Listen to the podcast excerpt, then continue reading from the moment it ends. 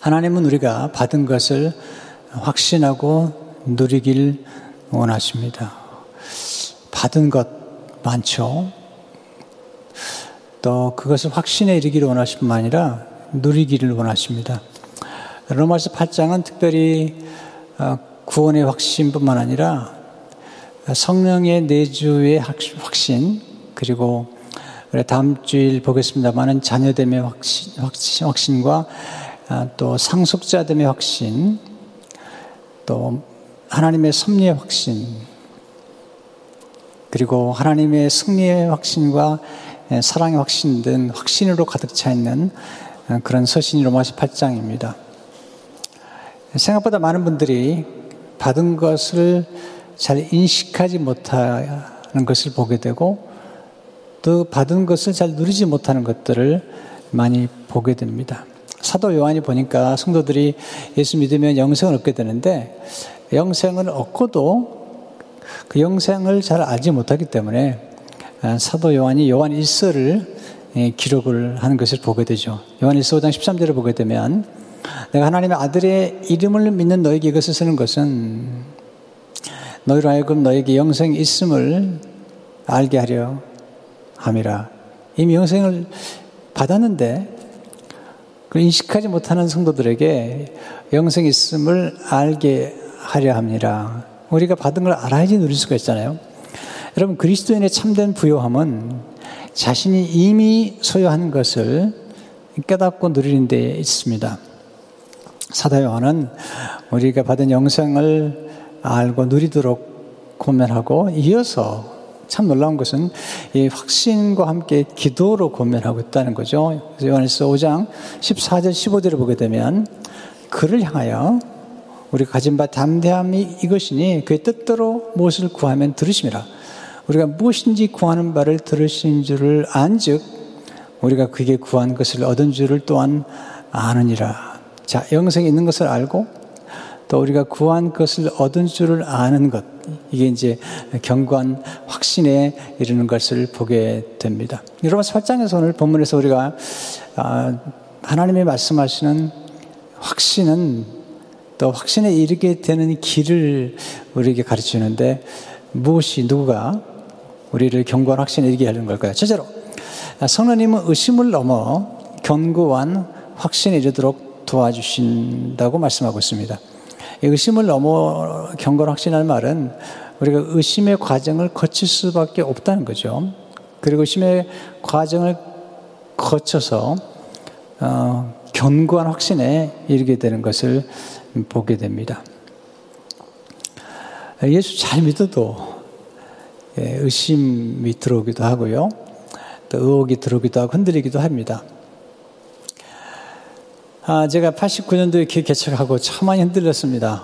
왜냐하면 교회를 시작했는데 사람들이 모이질 않고 그리고 설교가 잘 준비되지 않은 중에 굉장한 디프레션과 의심과 의혹 속에 빠지게 되었습니다. 아, 참 당황스러웠습니다. 왜냐하면 목회자인데 목회자라면 확신과 그리고 견고함이 내 안에 자리 잡아야 되는데 교회 시작한 다음에 열매가 바로 드러나지 않기 때문에 또 사람들이 모이지 않기 때문에 엄청난 그런 혼돈과 그리고 두려움 것들이 찾아온 것입니다. 제일 당황스러운, 당황스러운 것은 뭐냐면 보통 목회자들이 그 성도들에게 신앙을 지도하는 중에 의심을 경험했던 경험들이나 또는 목사이지만 의혹을 경험했던 부분들에 대해서 거의 얘기를 안 해주시더라고요. 아, 그렇기 때문에 목회자인 내가 또 신학교에서도 그런 걸 제가 잘 못 들어봤기 때문에 목회자인 내 안에 갑자기 찾아온 반갑지 않은 손님이죠. 의심과 의혹이 저를 괜히 괴롭혔습니다. 근데 그때 아, 그렇게 힘들어할 때 하나님 제게 주셨던 위로 중에 하나는 세례 요한입니다. 아, 세례 요한이 정말 예수님을 증거했잖아요. 예수님이 그리스도시요 그리고 하나님의 어린 양, 세상 모든 죄를 지고 간 하나님 어린 양이라는 사실을 증거했고 또 성령이 비둘기처럼 임하는 것을 보았던 세례 요한이 감옥에 들어가잖아요. 헤로드 왕의 잘못을 예, 짓고 했다가 감옥에 들어갔습니다. 감옥에 들어가다 보니까 거기서 혼자 고립된 가운데 갑자기 의심이 찾아온 거죠. 그래서 세대리와 제자들을 예수님께 보내가지고 예수님 정말 당신이 메시아입니까? 정말 그리스도냐고 이렇게 물어보는 거죠. 아, 이거 대단히 저희한테는 위로가 됐어요. 왜냐하면 세리 요한은 예수님 직접 보았지 않습니까? 직접 증거했지 않습니까? 그럼에도 불구하고 감옥에서 의혹이 찾아왔다는 것 자체는 제게 좀 위로가 됐던 것 같아요. 근데 예수님이 세례 요한의 제자들에게 찾아갔을 때 세례 요한을 책망하지 않으셨다는 거예요. 그리고 세례 요한에게 어, 메시아라는 사실을 증거할 수 있는 증거의 정보를 자료를 주신 거죠. 그게 마태복음 11장 4절에서 6절의 말씀인데요. 예수께서 대답하시되 내가 가서 듣고 보는 것을 요한에게 알리되 죄송합니다. 맹인이 보며 못 걷는 사람이 걸으며 나병 환자가 깨끗함을 받으며 못 듣는 자가 들으며 죽은 자가 살아나며 가난 자에게 복음을 전파된다 하라 누구든지 나로 말미암아 실족하지 아니하는 자는 복이 있도다 하시니라. 이것은 메시아의 증표죠. 세례요한 제자들에게 세례요한에 가서 내가 메시아라는 사실을 알려줘라.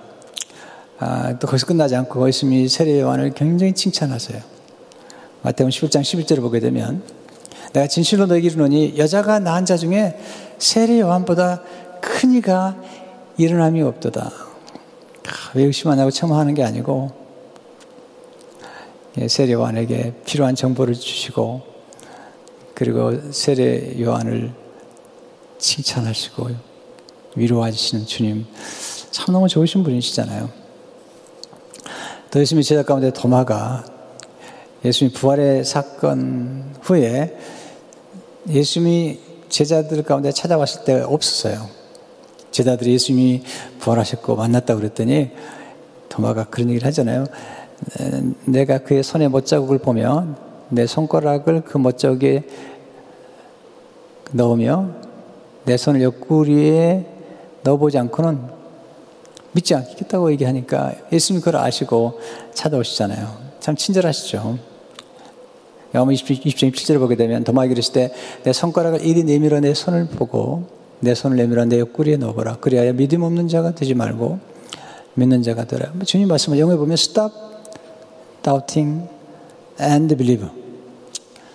의심을 멈추고 믿는 자가 되라. 그렇게 말씀하시는 거죠. 중요한 건 예수님께서 의심하는 도마를 책망하지 않으셨다는 거죠.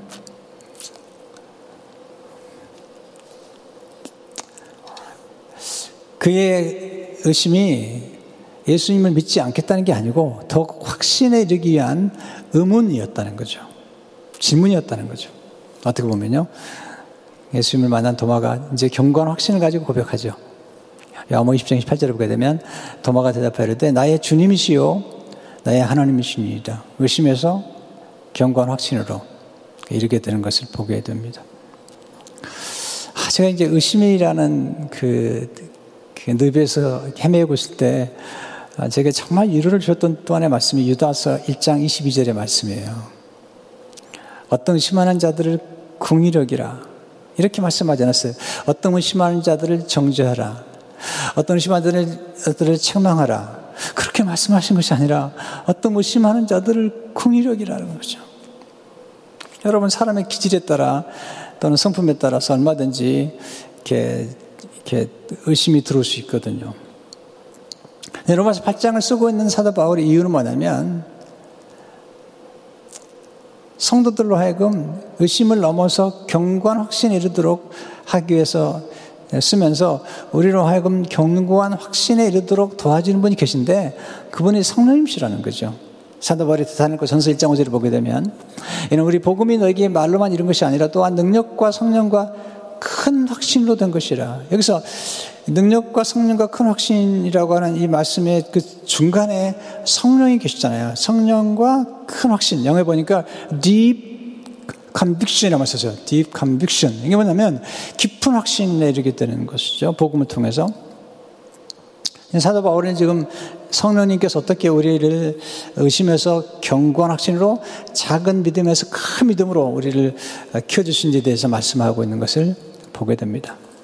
사실 로마서 7장과 8장은 아주 대조적이잖아요. 7장은 사도 바울이 진짜 영적인 거인인데 그럼에도 불구하고 때때로 그가 아, 회의 속에 자기의 절망 속에 빠지셨다는 사실을 아, 기록하고 있는 거죠. 참 저는 바울이 고맙다고 생각이 돼요. 왜냐하면 로마서를 기록할 정도만 해도 사도 바울이 굉장한 경지에 이르렀을 것인데 그렇게 얘기하지 않고 난 지금도 때때로 스트럭을 하고 있다.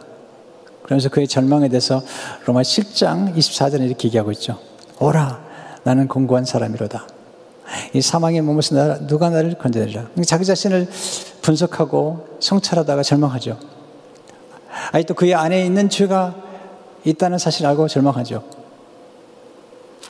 그러나 거기서 멈추지 않아요. 그러니까 예수 그리스도를 바라보는 가운데 감사, 예. 7장 25절에 보면 우리 주 예수 그리스도를 말미암아 하나님께 감사하리로다. 그리고 8장 1절 2절로 넘어오죠. 그러므로 이제 그리스도 예수 안에 있는 자에게는 결코 정죄이 없나니 이는 그리스도 예수 안에 있는 생명의 성령의 법이 죄와 사망의 법에서 너를 희망하였습니다. 참 놀라운 말씀이죠. 라일이라는 목회자는 그 청교도 목회자 중에 하나로 참 경건한 분이고 좋은 책을 많이 쓰신 분인데요. 그분이 구원의 확신이라는 책을 썼어요. 거기서 사도 바울이 어떻게 이제 의혹에서 확신을 이루게 되는가 그, 그 비밀을 이렇게 기록하고 있습니다. 오라 나는 공고한 사람이로다 라며 탄식했던 그는 자기 마음속에 자리 잡은 죄악의 샘을 분명히 직시했다. 하지만 그때도 모든 죄와 더러움을 제거할 수 있는 다른 셈을 더 분명히 바라보았다. 예수님이 보혈의 셈이죠. 상수의 셈이죠. 그러니까 사도 바울은 자기 아, 내면 안에 있는 이 죄 악의 셈을 보았지만 거기에 머물지 않고 그 아, 자기 안에 있는 죄 악의 셈을 얼마든지 정결케 할수 있는 또 다른 셈, 예수님의 보혈의 셈을 그는 보았던 것이죠. 거기서 그는 의심을 넘어서 확신에 이르게 된 것입니다. 라일 목사님의 그 글을 조금 읽어드릴까요? 바울은 자신이 폭풍우가 몰아치는 바다 위에 떠 있는 가련하고 연약한 뱀을 잘 알고 있었다. 자신을 둘러싸고 포효하는 폭풍우와 거세게 일려기는 파도를 보았다. 하지만 이게 중요한 거죠. 하지만 바로 그때 예수께로 눈을 돌이켜 두려움을 떨쳐버렸다. 확실하고 든든한 탓을 기억했다. 그를 사랑하여 그를 위해 자기 자신을 내어주신 주님의 말씀과 사역과 중재를 기억했다. 자, 바울이 두려움을 떨치시던 것은 그의 눈을, 시선을 예수님께로 예수님의 약속의 말씀으로 예수님의 사역과 예수님의 중보 기도에 초점을 맞추는 순간 그는 의혹을 넘어서 확신에 이르게 됐다는 사실을 강조하고 있죠. 이렇게 돕는 분이 누구냐는 거죠. 그 이렇게 돕는 분은 그리스도의 영, 하나님의 영, 성령이시라는 사실을 지금 강조하고 있습니다. 우리 예수 믿는 순간에 성령이 들어오시죠. 예수 영접하는 순간 성령이 들어오시는데 성령님을 하나님의 영, 왜냐하면 하나님 아버지가 보내셨기 때문에 또 그리스도 영이라는 표현을 쓰죠. 왜냐하면 그리스도가 하나님 아버지께로 받아서 우리에게 보내졌기 때문에 그리스도 영이라는 말을 쓰기도 하죠. 그래서 로마서 8장 9절의 말씀은 아주 중요한 말씀인데요.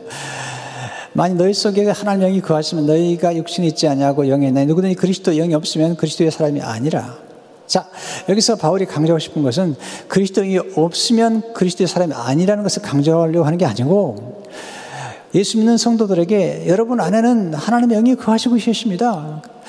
그렇기 때문에 그리스도이 여러분과 함께 하시기 때문에 여러분은 그리스도의 사람입니다. 그리스도에게 속해 있는 사람입니다. 사실을 강조하고 있는 거죠. 뿐만 아니라 그리스도의 영, 성령이 여러분에 계시기 때문에 이 성령님은 예수 그리스도를 죽은 자 가운데서 다시 살리신 영이십니다.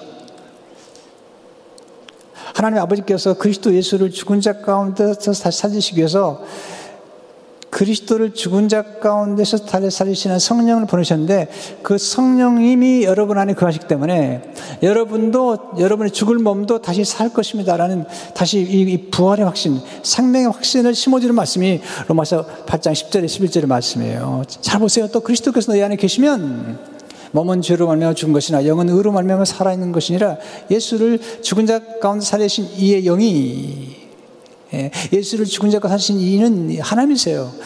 어, 누굴 통해서 성령을 통해서 너희 안에 거하시면 그리스도 예수를 죽은 자 가운데 살리신 이가 곧 하나님이시죠. 너희 안에 거하시는 그의 영 성령을 말미암아 너희 죽을 몸도 살리시리라. 놀라운 메시지잖아요. 로마서 8장 2절에서 우리가 죄와 사망의 법에서 이제 생명의 성령의 법이 죄와 사망의 법에서 우리 해방하셨다고 그랬잖아요. 놀라운 메시지잖아요. 이게 확신인 거죠. 그러니까 성령이 우리 안에 역사하시게 되면 이제 우리가 영원한 형벌이 아닌 영원한 죽음이 아닌 영원한 영생 그리고 부활에 대한 소망을 갖게 되는 것이죠. 그러니까 성령이 와서 하신 일은 뭐냐면 우리 안에서 의심을 극복하고 넘어서서 확신에 이르도록 도와주시는 것이죠. 두 번째, 성령 명의 생각을 통해 견고한 확신에 이르도록 도와주시는 것입니다.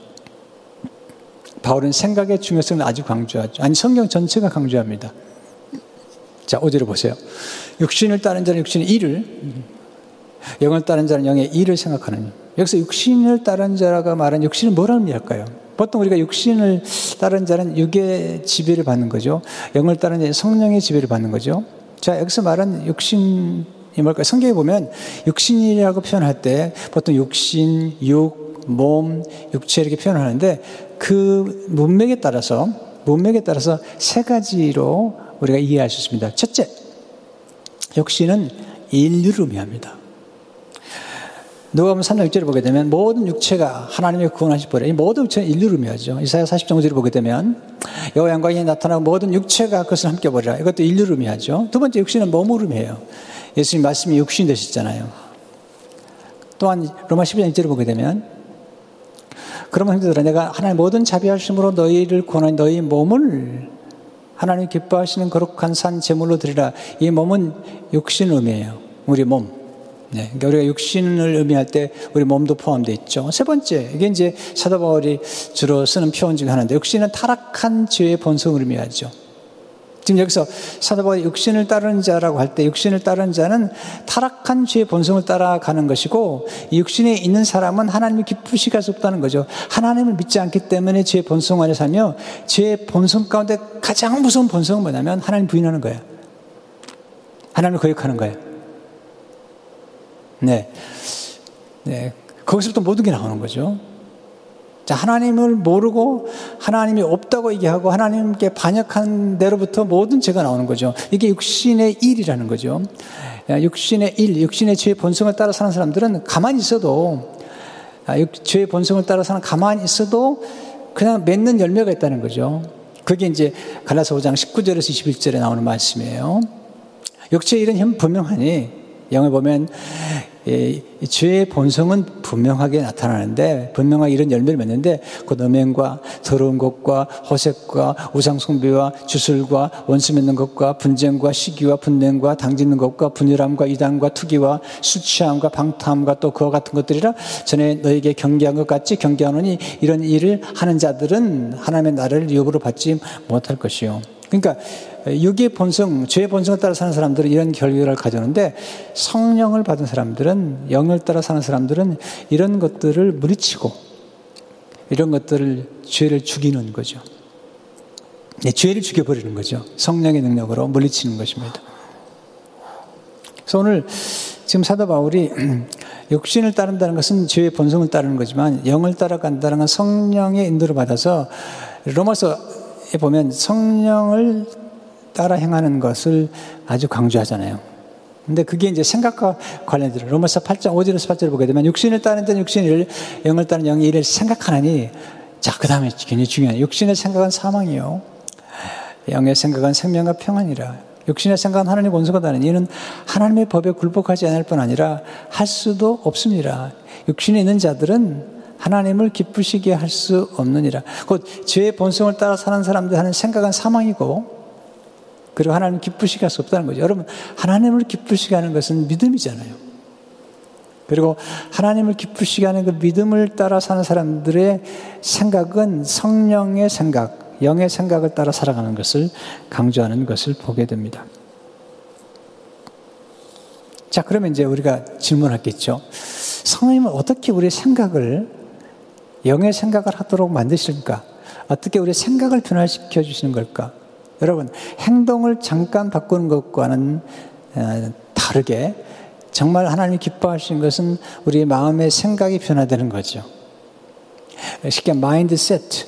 우리가 아, 어, 어떤 생각을 하는 어떤 그런 시스템이 바뀌기 원하는 거죠. 어떻게 영의 생각하도록 도와주실까요? 네, 정말 이 짧은 성경이지만 굉장한 지혜를 담겼는데 예, 다 말씀드릴 수는 없고요. 두 가지만 예, 말씀을 첫째로 성령 예수님을 생각나게 하심으로 경건 확신을 이르게 되죠. 어, 어, 우리, 생각에 어, 무엇이 우리 지배하는가? 이 생각이 참 무서운 겁니다. 참 어떤 걸 생각한다는 것은 그것을 애착을 가진다는 거예요. 그러니까 죄를 진 사람 보면요, 그 죄에 대한 애착을 가져요. 그래서 그걸 계속 따라가는 거예요. 그리고 점점 더 악해지고, 점점 거칠어지고, 점점 더 횟수가 더 빈번해지는 거예요.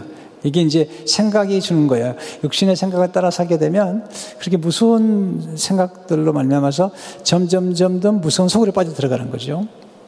이런 생각을 집어넣는 게 뭐냐 마귀잖아요. 근데 성령의 생각을 하게 되면 하나님의 거룩한 것, 하나님의 뜻을 쫓아가는 생각을 하다 보니까 점점 생각이 거룩해지고 아름다워지고 그런 성경적인 생각을 하게 되는 거죠. 근데 그렇게 생각하려고 할 때 제일 먼저 성령께서 하시는 일은 뭐냐면 예수님을 생각나게 하시는 거죠. 성령이 하시는 일은 뭐냐면 예수님을 증언하고 있으면 생각나게 하는 거예요. 요한복음 15장 16절을 보게 되면 내가 아버지께로부터 너에게 보낸 보혜사 곧 아버지께로부터 나오신 진리의 성이 오실 때 그가 나를 증언하신다. 그 증언 예수님을 증거 우리의 초점을 생각의 초점과 삶의 초점을 예수님께 맞추도록 하는 거죠. 시선이 중요한 거잖아요. 자, 우리 자신을 바라보면 자기 성찰하게 되지만 뭐 자기 자신만을 바라본다고 해결되는 건 아니에요. 또 지나친 자기 성찰과 자기 분석은 우리를 절망하게 만들어죠. 바울이 그렇잖아요. 바울이 자기 자신을 뚫어지게 분석하고 분석하다가 마지막 결론은 뭐죠? 오라 나는 공고한 사람이로다. 이게 자기 성찰이 깊은 사람들이 가지는 절망이죠. 근데 우리는 성령님의 도심을 넘어서 자기 자신을 보던 눈을 이제 예수 그리스도를 바라보는 것입니다. 성경에 보면 깊이 생각하라고 할 때 너희 자신을 깊이 생각하라. 뭐 너의 선행을 깊이 생각하라. 이렇게 말씀한 적이 없어요. 예수를 깊이 생각하라. 히브리 3장 1절을 보게 되면 그러므로 함께 하늘의 불신을 받은 거룩한 신들아 우리가 믿는 도리의 사도이시며 대제사장이신 예수를 깊이 생각하라는 것입니다. 왜? 예수님만이 우리 진정한 피난처고 안전한 바위가 되시기 때문이죠. 시편 60편 3절을 보게 되면 주는 나의 피난처시요 원수를 피하는 견고한 망대십니다. 지금 원수가 뭐죠? 지금 전 세계를 움직이는 원수가 이, 이 바이러스, 바이러스. 네, 이, 네. 이런 바이러스를 공급하는 또 하나의 원인이 뭐냐? 뒤에 보면 사탄 있는 거죠. 이 원수를 피하는 견고한 망대는 그리스도 하나님이시잖아요. 사무엘하 22장 33절 보게 되면 하나님 나의 경관이 오으시며 나를 안전한 곳으로 인도하시며 하나님 우리를 가장 안전한 곳으로 인도하신다는 것입니다. 두 번째, 성령님 약속의 말씀을 통해서 견고한 확신에 이르게 하신다는 겁니다. 마귀는 하나님의 약속의 말씀을 우리가 품지 못하게 하세요. 성경 암송하는 걸 제일 싫어해요. 사탄은요. 예수님이 마귀와의 싸움에서 아, 다 성경을 암송을 통해서 물리쳤잖아요.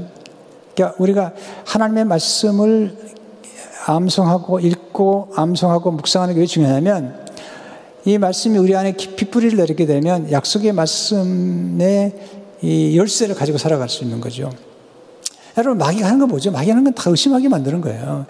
아담과 하와를 찾아와 가지고 옛뱀이 했던 일이 뭐냐면 하나님 말씀을 왜곡시키는 거죠. 하나님 말씀을 의혹하게 만드는 거죠. 하나님 말씀은 틀렸다는 거죠.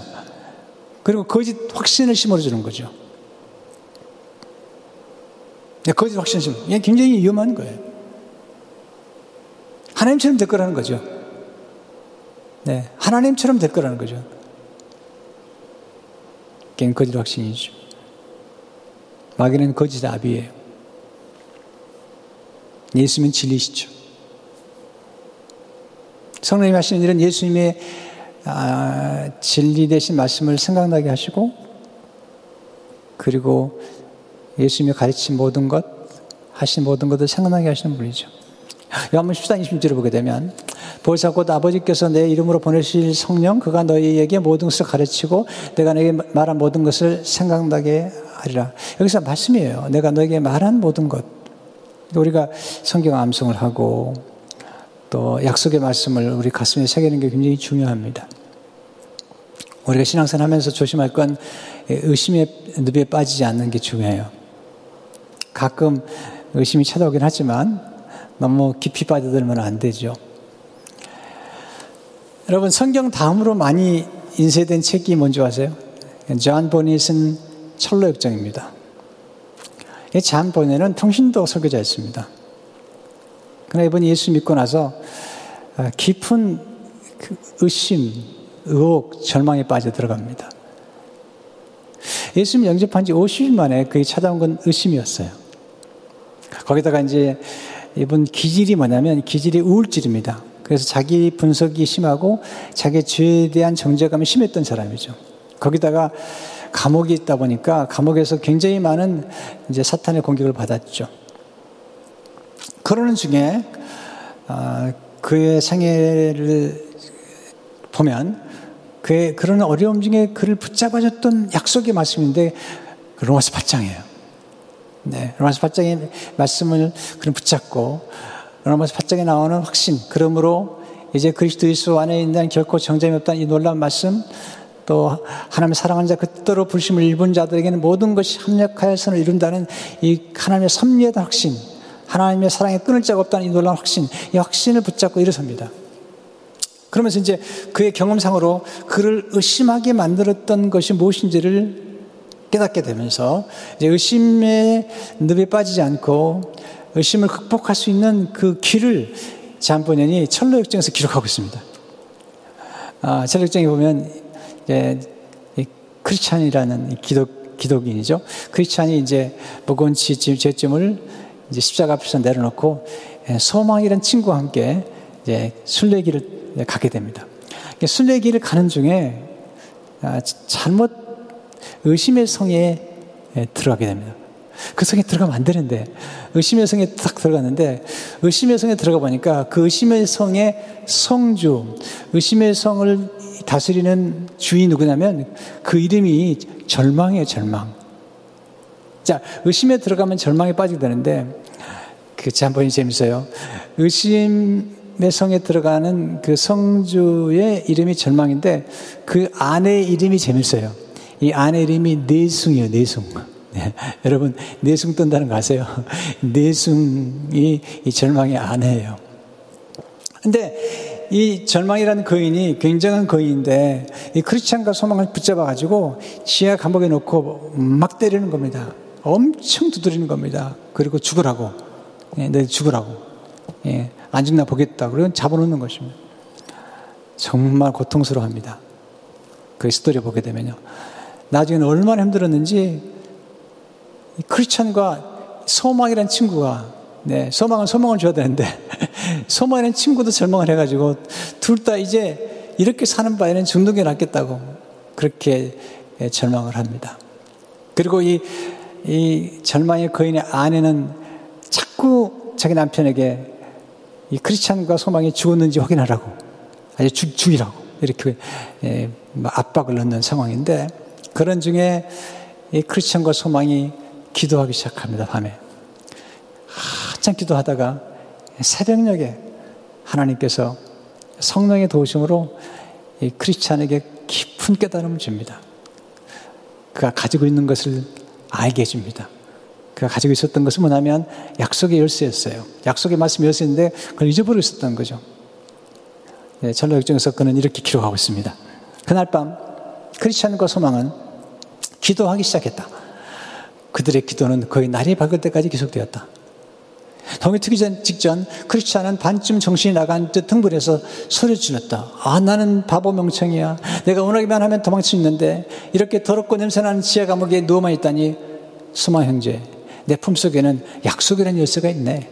이 열쇠만 있으면 아마 의심의 성에 있는 모든 자물쇠를 다 열 수 있을 걸세. 그래서 소망이 정말이세요. 어서 열쇠를 꺼내 감옥문을 열어보도록 하세요. 하고 말했다. 크리스찬은 품속에서 열쇠를 꺼내 강문을 열어보았다. 열쇠를 넣어서 돌리자마자 빗장에 쉽게 불렸다. 놀랍잖아요. 이 의심이란 성에서 그들이 탈출하셨던 것은 약속의 말씀의 열쇠였던 거예요. 그리고 두 사람이 탈출하면서 나오는 길에 다른 순례자들을 위해서 기둥을 세우고 거기다 이렇게 글을 새겨 놓습니다. 이 울타리 너머에 있는 길은 의심의 성으로 가는 길이다. 그 성의 주인인 절망 고인은 하늘나라의 왕을 멸시하고 하나님의 거룩한 순례자들을 죽이려고 혈안이 되어 있다. 의심의 상에 빠져나와서 그는 믿음의 길을 걸어가고 그 순례의 길을 걸어가게 됩니다. 성도들은 가끔 우리가 예수 잘 믿는 것 같아도 의심의 성에 빠져 들어가죠. 네, 그래서 너무 낙심하지 마세요. 기도하세요. 기도하시면 성령께서 우리가 이미 가지고 있는 것을 알게 해주세요. 그게 만약 말씀이에요. 그 약속의 말씀 열쇠를 가지고 의심의 성의 자물쇠를 하나씩 열기 시작하면 이제 믿음의 길에 다시 서게 되고 견고한 확신 속에 이르게 되는 것이죠. 성령님은 우리 연약함을 돕기 위해서 중보기도를 하고 계십니다. 성령님 하신 일은 우리 연약함을 돕는 일이죠. 기도를 기도 우리를 위해서 기도해 주시고 또 우리랑 기도하게 하시는데 로마서 8장 20절을 보게 되면 이와 같이 성령도 우리 연약함을 도우시나니 우리는 마땅히 기도할 바를 알지 못하나 어디 성령이 말할 수 없는 탄식으로 우리를 위하여 친히 간구하신다. 이, 이, 이 말씀은 나중에 제가 또 한번 설명하겠습니다만은 성령님은 우리의 연약함을 도우신다. 자, 우리의 연약함 중에 하나가 뭐죠? 의심하는 거잖아요. 근데 가끔 의혹하는 거잖아요. 특별히 고난이 오고, 고통이 오고, 갑자기 실직이 되고, 참 실직이 되고, 지금 미래가 불확실한 상황이잖아요. 지금 같은 상황은 참 너무 어려운 것 같아요. 네. 또 이 코로나 바이러스가 지금 엄청나게 지금 확산되고 있잖아요. 예. 흑사병이 확산되는 데는 5년이 걸려서 5년. 근데 이 코로나 바이러스가 확산되는 데는 지금 3개월밖에 안 됐는데 전 세계를 지금 다 퍼져나간 거죠. 아, 대단한 대단한 거죠. 이유 중 하나가 비행기라고 그래, 비행기. 경계가 무너진 거죠. 비행기를 타고 막 그냥 날아다니는 거죠. 이럴 때 예수 믿 사람들도 좀 겁이 났죠. 그래 주님 우리에게 말씀하세요. 코로나 바이러스를, 바이러스를 바라보지 말고 예수 그리스도를 바라보라. 약속의 말씀 붙잡으라. 담대하라. 여러분, 봄을 이길 수 있는 겨울이 없어요. 하나님을 이길 수 있는 건 아무것도 없습니다. 바이러스는 반드시 전복될 것입니다.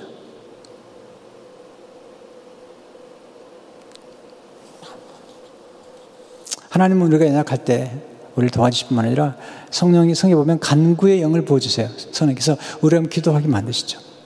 크리스찬과 소망이 그 의심의 성에서 절망 거인이 그를 절망시킬 때에 그들은 밤을 새워 기도하다가 새벽녘에 깨달음이 온 거잖아요. 아, 기도가 중요한 것 같아요. 또 하나님 말씀을 묵상하는 게 중요한 걸 정말 더 느끼는 것 같습니다. 자, 이번에 이 경건 확신과 기도에 대한 설교를 준비하게 된 것은 뭐냐면 지금 이 전염병이 돌면서 많은 분들이 좀 흔들리는 걸 느꼈어요. 그래서 그러지 말고 하나님의 말씀으로 경고히 돌아가야 되며 우리의 영생과 그리고 천국의 소망과 부활의 소망과 확신을 가지고 살아가는 이런 믿음을 가지면 좋겠다는 마음으로 말씀을 좀 전하고 있는 것입니다. 근데 찰로 역정의 그, 그 전기를 쓴 사람 중에 한 분이 피터 모든입니다. 피터 모든. 피터 모든이라는 분이 그 그존 번연의 전기를 쓰는 중에 잔 번연을 붙잡아 준 것은 잔 번연이 하나님을 붙잡은 것보다도 하나님이 잔 번연을 붙잡아 줬다는 거예요. 여러분, 우리 인간은 하나님 붙잡는 것 같지만 자꾸 놔버리는 거죠. 최근에 신천지에 빠져 들어갔다가 나온 한 자매가 이 판소리를 한 자매인데 그 자매가 간증하는 걸 듣게 됐어요. 수많은 사람들이 신천지에 빠져 들어갔다 나오지 못했는데 그 자매님은 나온 거죠. 부모님의 사랑으로. 하나님 은혜로. 근데 나중에 그렇게 고백하더라고요. 아, 제가 이렇게 나온 것은 내가 하나님 붙잡아서가 아니라 하나님이 나를 붙잡아줬기 때문에 나온 것입니다. 그러면서 하나님의 사는 이렇게 로마 사람들이 하는 악수처럼 네, 내가 손을 잡은 것이 아니라 하나님의 손을 잡고 이끌어 간다는 것입니다. 네. 여기 보세요. 펜 여기 있잖아요. 이 펜이 쓸 수 있는 것은 사실은요, 스스로 섰어요. 누가 붙잡아 주는 것은. 이게 이제 확신이, 그리스도인의 확신인데, 그리스도인들이 스스로, 우리가 스스로의 노력과 스스로의 결심으로만 확신이 이런 것이 아니라 하나님이 우리를 계속해서 도와주시고 우리를 붙잡아 주시기 때문에 더 확신이 이르게 되는 것입니다.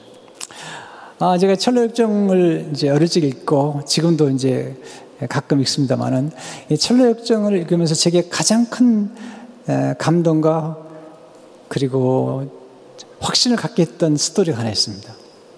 이제 철로역정이 이제 길을 가는 중에 해석자, 해석자, 하나님 말씀을 해석해주는 어, 해석자의 집에 머물게 되죠. 그래서 여러 가지 질문해요. 한 번은 해석자의 집에 갔는데 벽난로 갔는데 벽난로가 자꾸 불을 불을 이제 벽난로에 불이 펄 타오르는 거죠. 타오르는데 벽난로 앞에서 이 찬물을 계속 끼얹는 사람이 있는 것입니다. 근데 놀라운 사실은 이 벽난로 앞에서 찬물을 계속 끼얹는데도 불구하고 불이 점점 더 활발 타오르는 거예요. 그래서 궁금하잖아요. 아니, 벽난로에 물을 부으면 불이 꺼져야 되는데 오히려 불이 확확 타오르는 거죠. 그래서 이 크리스찬이 묻죠. 해석자에게. 이게 도대체 무슨, 무슨 일입니까? 아니, 이렇게 물을 부은데도 불구하고 점점 불이 활 타오르는 거 뭡니까? 그랬더니 해석자가 벽난로 뒤편으로 들어갑니다. 벽난로 뒤편에 가봤더니 어떤 한, 어떤 한, 한 분이 서 있는데 그 한 분이 서서 계속해서 뒤에서, 보이지 않는 뒤에서 기름을 붓는 겁니다. 기름을. 그러니까 앞에서, 앞에서 아무리 물을 부, 어도 뒤에서 기름을, 기름을 붓기 때문에 불이 점점 타오르는 겁니다. 이게, 이게 뭘 의미하는 겁니까? 그때 해석자가 설명해 주죠. 이분은 그리스도이십니다. 마음속에 일어나고 있는 하나님의 일을 지속시키기 위해 계속해서 은혜의 기름을 붓고 계신 겁니다. 그래서 마귀가 아무리 난리를 쳐도 하나님 백성들은 그 영혼에 언제나 은혜가 넘치는 것입니다. 그리스도께서 불길을 계속 타오르게 하기 위해 잘 안 보이는 벽 뒤에 계신 것도 보셨지요. 사람들은 그리스도께서 그런 곳에 계시기 때문에 마귀의 방해에도 불구하고 영혼의 은혜가 넘친다는 것을 잘 깨닫지 못하고 있죠. 참 놀라운 통찰력이잖아요. 사실 어, 우리가 흔들릴 때 우리 뒤에서 보이지 않는 데서 예수님께서 성령을 보내주시고 은혜의 기름을 성령의 기름을 부어 주심으로 우리 신앙이 약해지거나 꺼지지 않냐고 계속 불이 타오르도록 꺼져가는 등불 같을 때도 성령의 기름을 부어 주심으로 활활 타오르게 만드시는 것을 보게 돼요. 지금처럼 이렇게 참 어려울 때 네, 성도님들이 낙심하지 않고 기도하고 그리고 가정에 모여서 예배를 드리고 또 저도 오늘 말씀을 증거하지만 여러분은 저를 보고 있지만 저는 이제 이, 이 자리에서 선부 예배를 드리면서 정말 텅 빈, 음, 텅빈 예배당 안에서 여러분을 믿음으로 상상하면서 설교를 하고 있는 겁니다. 어떻게 가능할까요? 하나님의 성령께서 내 안에 석사하시고, 그 하나님의 말씀을 생각나게 하시고, 깨닫게 하시고, 그 성령의 기름을 부어 주심으로 이 믿음으로 계속 승리할 수 있는 이 길을 걸어가고 있는 것입니다. 성도 여러분, 낙심하지 마십시오. 네, 두려워하지 마십시오. 네, 성령께서 여러분에게 함께, 성령이 여러분 안에 거하실 뿐만 아니라 예수님께 성령을 계속 부어주심으로 흔들리지 않게 하는 것입니다. 여러분 세상과 환경을 바라보지 마십시오. 예수 그리스도를 바라보십시오. 약속의, 약속의 말씀의 열쇠를 붙잡고 의심을, 의심의 문을 열어버리십시오. 의심을 의심해버리십시오. 그리고 성령의 은혜를 따라 기도하는 가운데 더욱더 의심을 넘어서 견고한 확신 이름으로 이번 기회가 오히려 우리 온 성도들의 믿음이 더 견고해지는 그런 기회가 되기를 예수 이름으로 축원합니다. 기도하겠습니다. 은혜로신 하나님 감사합니다. 오늘 말씀을 통해서 견고하고 흔들리지 않도록 도와주신 것을 감사합니다. 때로 우리는 흔들립니다. 약해집니다. 연약합니다. 그러나 주님께서 성령의 기름을 부어주심으로 우리 믿음이 식지 않고 불타오르게 하신 것을 진심으로 감사합니다.